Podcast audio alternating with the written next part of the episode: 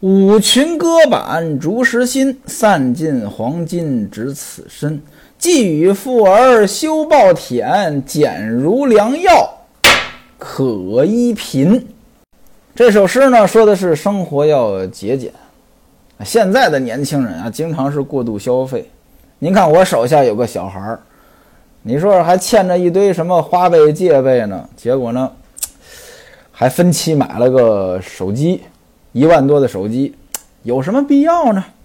反正呢，我是理解不了年轻人的消费观啊。也许呢，我被时代抛弃了，但我总觉得呢，储蓄是一种美德吧。虽然说钱该花花，该享受生活享受生活，但是也不能过度消费吧。真有那一个月挣不了几千块钱，手机上万，这个包上万。衣服呢，经常换，手机都一年一换，甚至两年一换，这我也是实在是搞不清楚啊。所谓有钱男子汉，没钱汉子难。真到没钱的时候啊，事儿就真的是难办啊。您看潘金莲不就是吗？按理说呢，他的这个生长呢也应该是不错，可惜啊，父亲死得早，这日子呢可就过不下去了。在他九岁的那一年呢，他的妈妈呢就把他给卖了，卖到哪里呢？原文写王昭宣府，王昭宣呢是一个人，王呢就是他的姓，昭宣不是名字啊，昭宣是他的官职。昭宣到底是什么官儿？其实并没有昭宣这个官儿啊，昭宣呢其实是一个泛指，什么招讨使啊。招抚使啊，宣谕使啊，反正就这一类官职吧。您听后边有个使，那肯定呢是代表中央啊下去的。那这个官多大呢？说大也不大，但说小也不小。一般来说呢，可能五品到三品，就这个级别吧。县长是七品啊，比县长的级别那是高得多的啊。九岁，潘金莲被卖到了王昭宣的府上学习弹唱，又那个读书写字。潘金莲这个人聪明啊，什么东西一学就会。到了十二三，那就有很多的技能了，化妆化的也好，这乐器呢也玩得起来，针织女工呢也行。另外呢，这个读书识字呢也行。再加上到了十二三，这女孩呢开始发育了呀，那就是越长越标致。到她十五岁这一年，王昭宣死了。原文写呢，潘金莲他妈呢把她征将出来。什么叫征将出来？九岁的时候，他妈把她卖给了王昭宣府上。那卖给人家就是人家的人了。现在王昭宣死了。六年过去了呀，按理说这会儿你要是想要回这个女儿，比较公平的做法呢，应该是买回来，对不对？但是这里边说征将出来，那肯定不是买回来的。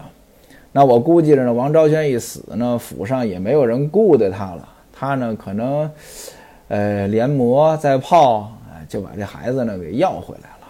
那位说了，当妈的呢还是心疼女儿，把女儿呢又要回来了。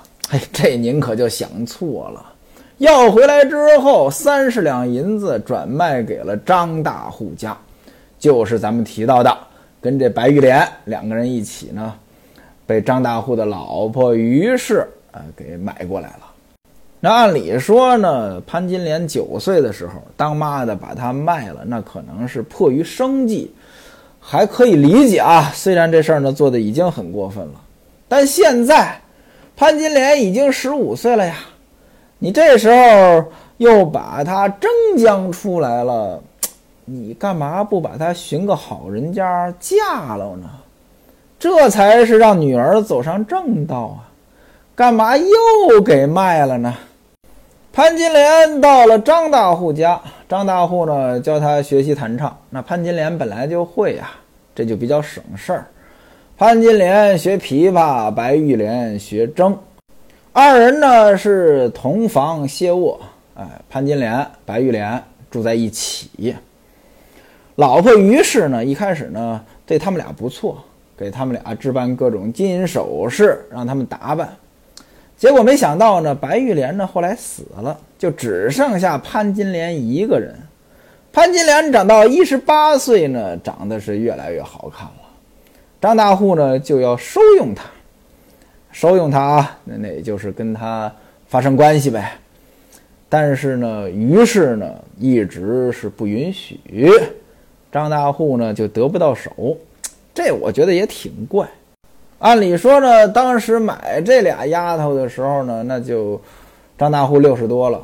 就是因为无儿无女呢，才买这俩丫头。那过来的目的也很明确，就是为了生孩子。结果呢，你说这人来了之后呢，于是又不允许张大户碰他们。但是这个东西，你说防得住吗？有这么一天，于是呢，出去吃饭去了啊，赴宴。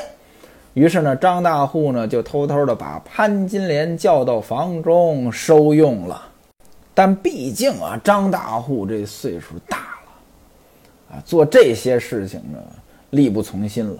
而且像这样的事情，您想啊，潘金莲这么年轻，张大户这么大岁数，这东西要不悠着点儿呢，他对身体的伤害呢是挺大的。自从张大户跟潘金莲发生之后，张大户身上呢就得病，还不止一个病，一连呢有五个。头一个呢就是疼，浑身疼；第二个呢流眼泪。第三个呢，耳朵也聋了，啊，听东西呢越来越听不清，呃，鼻子呢也老流鼻涕，还有第五个，这个尿呢也不正常了。原文写天低，我估计着有点前列腺炎了。您说，潘金莲也够可怜的，这么个如花似玉的大姑娘，就跟这么个老头儿，还身上一身的病，这感觉也挺难受的啊。这么大的变化，他老婆于是呢，自然是看出来了。这一来二去呢，就知道怎么回事了。他老婆本来就很厉害呀，跟张大户呢就是天天吵架，天天吵架。除了跟张大户吵架，那就是殴打潘金莲。您说潘金莲这是招谁惹谁了？发生这些事儿，这是潘金莲她一个被卖过来的下人决定得了的吗？张大户也知道自己这个老婆呢，肯定是容不下潘金莲。既然如此，张大户一赌气，把潘金莲呢给嫁了出去，而且呢倒贴嫁妆。张大户正在给潘金莲寻人家，结果呢家里的下人都说武大这个人忠厚，而且呢老婆死了。又住着张大户他们家的房，哎，觉得嫁给他呢不错。当然了，这是表面的理由，暗中的理由呢，各位估计您也猜得出来了。所谓近水楼台先得月，嫁给武大离自个儿近，方便，方便什么呢？原文写这大户早晚还要看去此女，去这个字儿。左边一个虚实的虚，右边一个看见的见，这个字的意思是什么呢？偷偷的去看。要按理说呢，在过去娶个媳妇儿呢是要花不少钱的，彩礼钱。当然了，在今天呢，这彩礼钱呢也是越来越高啊。很多人呢娶个媳妇儿确实成本挺高的。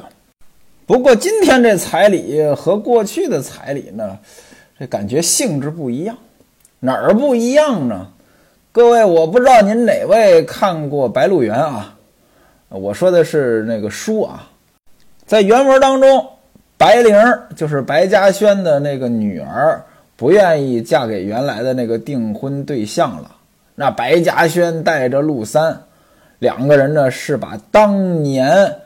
人家给自个儿闺女的这个聘礼是加倍的送回去啊，所以您看啊，今天这彩礼的性质跟原来可是不一样的啊。那当然了，今天这婚姻的性质跟原来呢，其实也已经不一样了。那武大娶潘金莲花了多少钱呢？不但没花钱，张大户呢还白白给嫁妆。表面上看着武大白白得了个老婆，而且呢。长得还漂亮，其实呢，武大的厄运呢就此埋下。自此以后，武大特别受张大户的照顾，照顾到什么程度呢？武大卖炊饼没本钱的时候，张大户呢偷偷的给他塞钱。张大户特别怕武大没事情做，特别怕武大失业。为什么呢？只要武大挑着挑子出去卖炊饼，张大户呢就得与潘金莲私会。那说了，武大知道不知道呀？知道，有时候呢还能撞见。但是呢，这个武大呢也不敢言语。那为什么呢？其实很简单呀，这老婆就是人家给的呀。你说你有啥意见？你有意见你不要行不行？不要，人家嫁给别人不还是一样吗？所以呢，武大爷只好睁一只眼闭一只眼。咱们简短截说，毕竟张大户这岁数大了呀，身体呢又不好，后来呢得病呢就死了。张大户这一死，张大户的老婆于是呢也就容不得武大和潘金莲这两口子了，就把他们呢给赶出去了。这下呢，武大又得搬家，搬到了哪儿呢？子时街西，租了王皇亲他们家的房子，两间房子一明一暗。武大呢仍然是卖炊饼。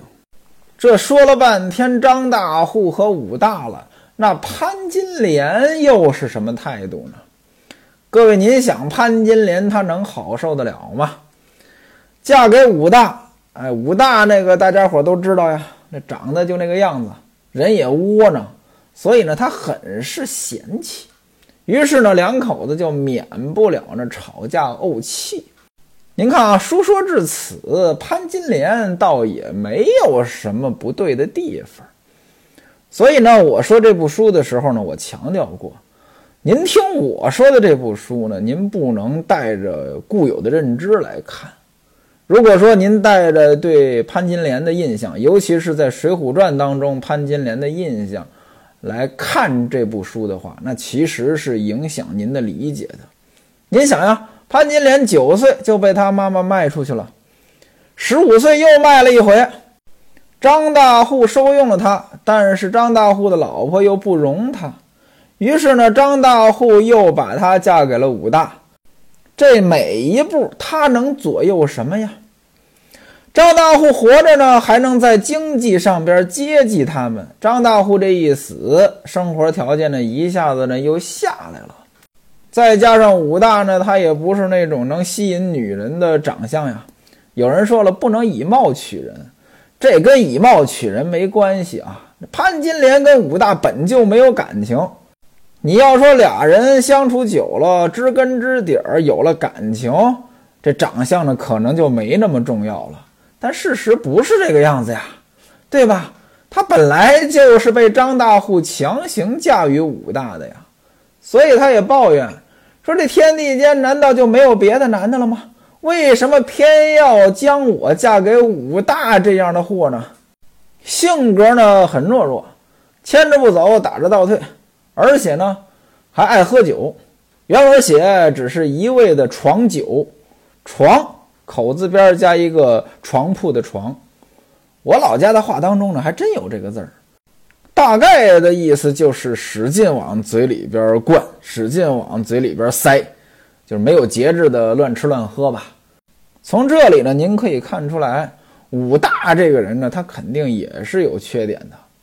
你说咱不能以貌取人，这没错。长成什么样子呢，也不是他的错。但是你说他性格比较懦弱，这总是真的吧？另外呢，经济条件不好，还好喝个酒，这东西有什么必要呢？酒在过去这可不是普通的消费，这还是要花费一些钱的。明朝有一本书叫《院属杂记》，那里边记载呢，烧酒一瓶是零点零五两，黄酒。一瓶是零点零幺九两，您算一算啊，刚才咱们说过了，一两银子那也几千块钱呢。按照潘金莲的描述，武大这床酒，那我估计着是不少喝的啊。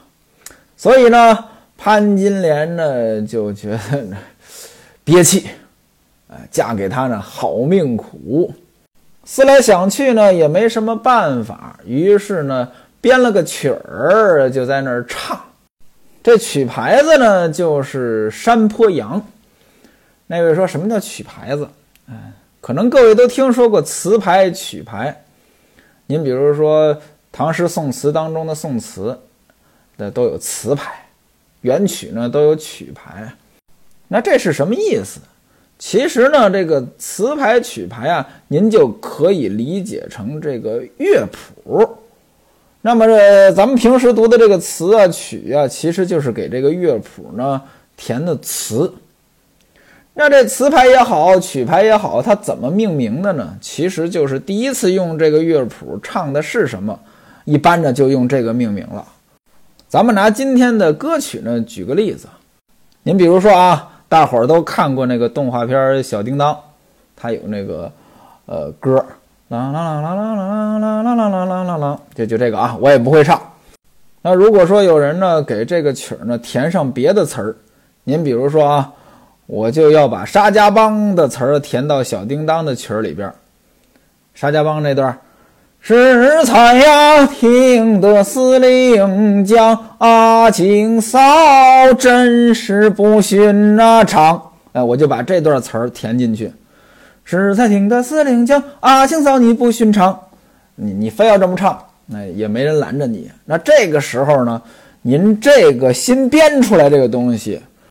这个曲牌呢就叫小叮当，名字呢就叫阿庆嫂，哎，就是这么个逻辑啊。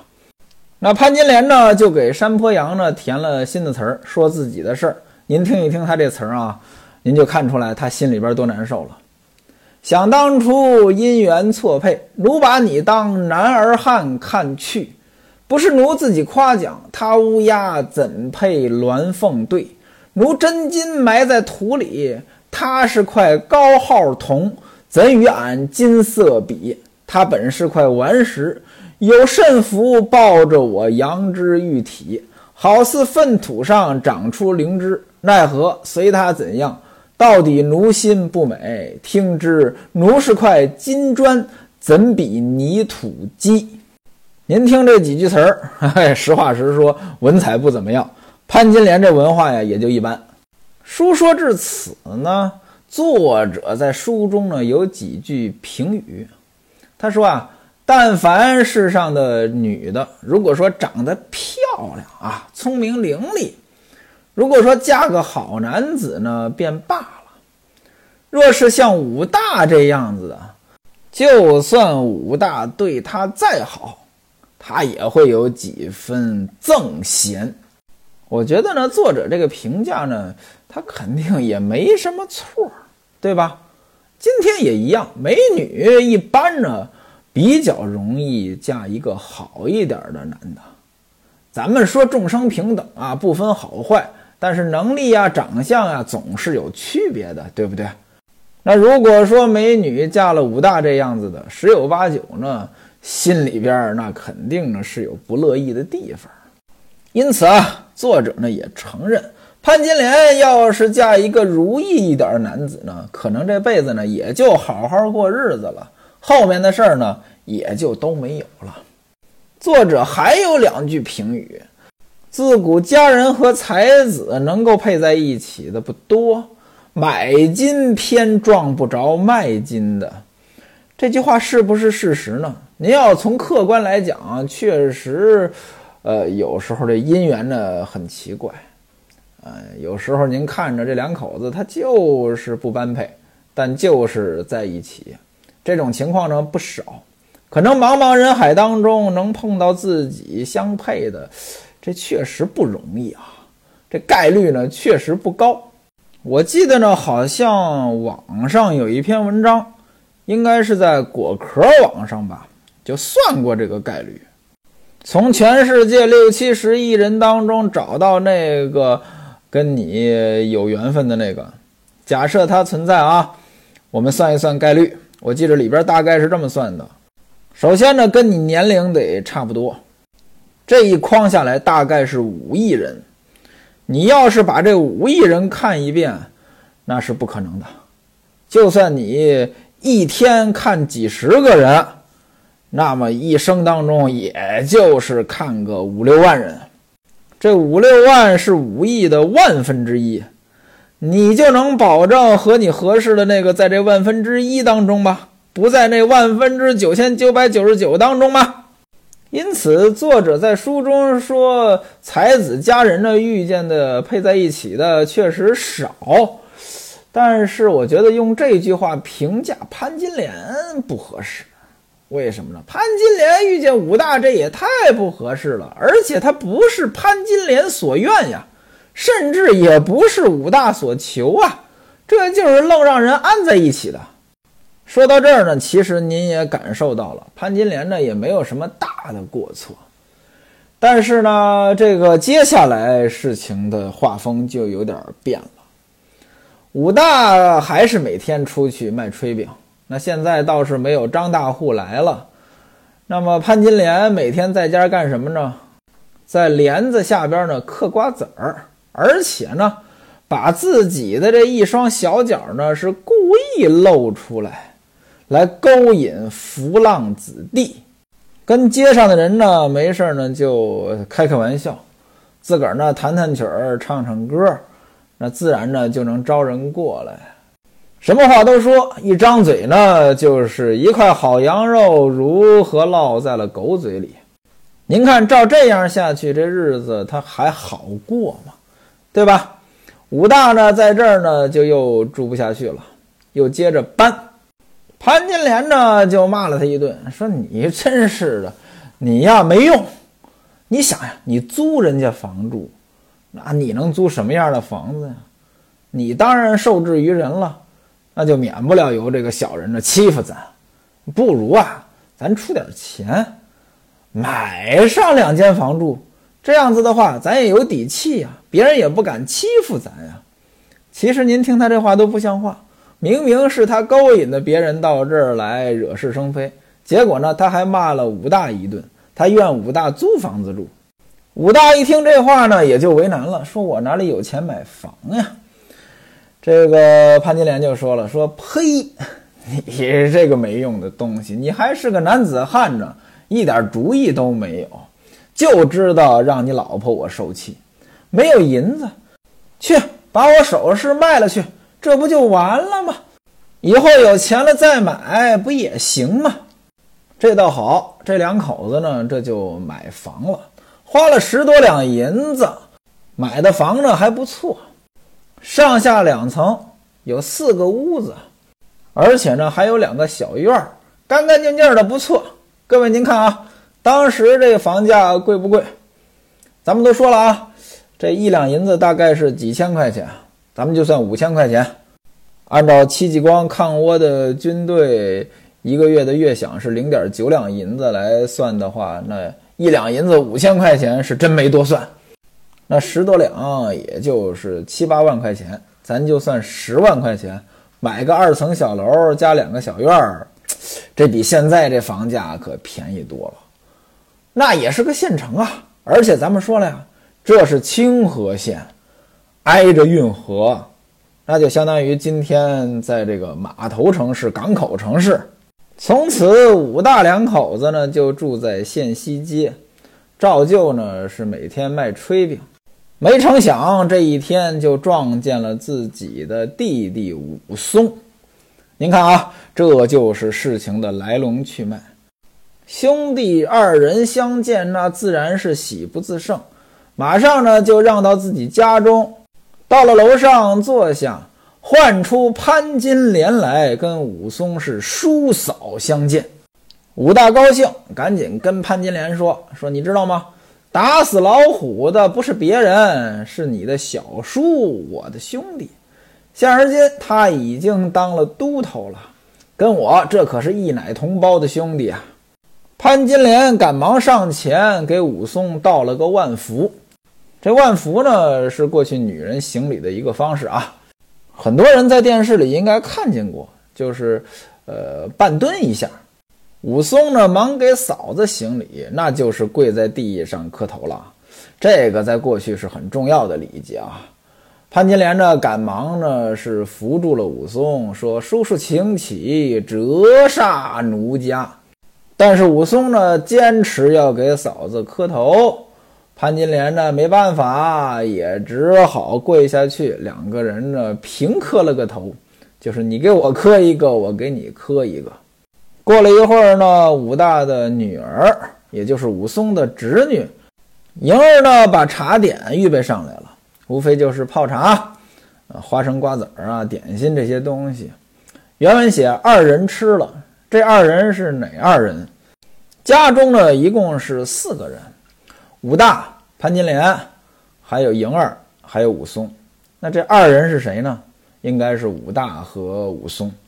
为什么呢？在过去啊，这男女的地位不平等，就包括现在有一些地方的农村，就是过年过节吃什么东西什么的，都是男的先吃，吃完了之后妇女再吃。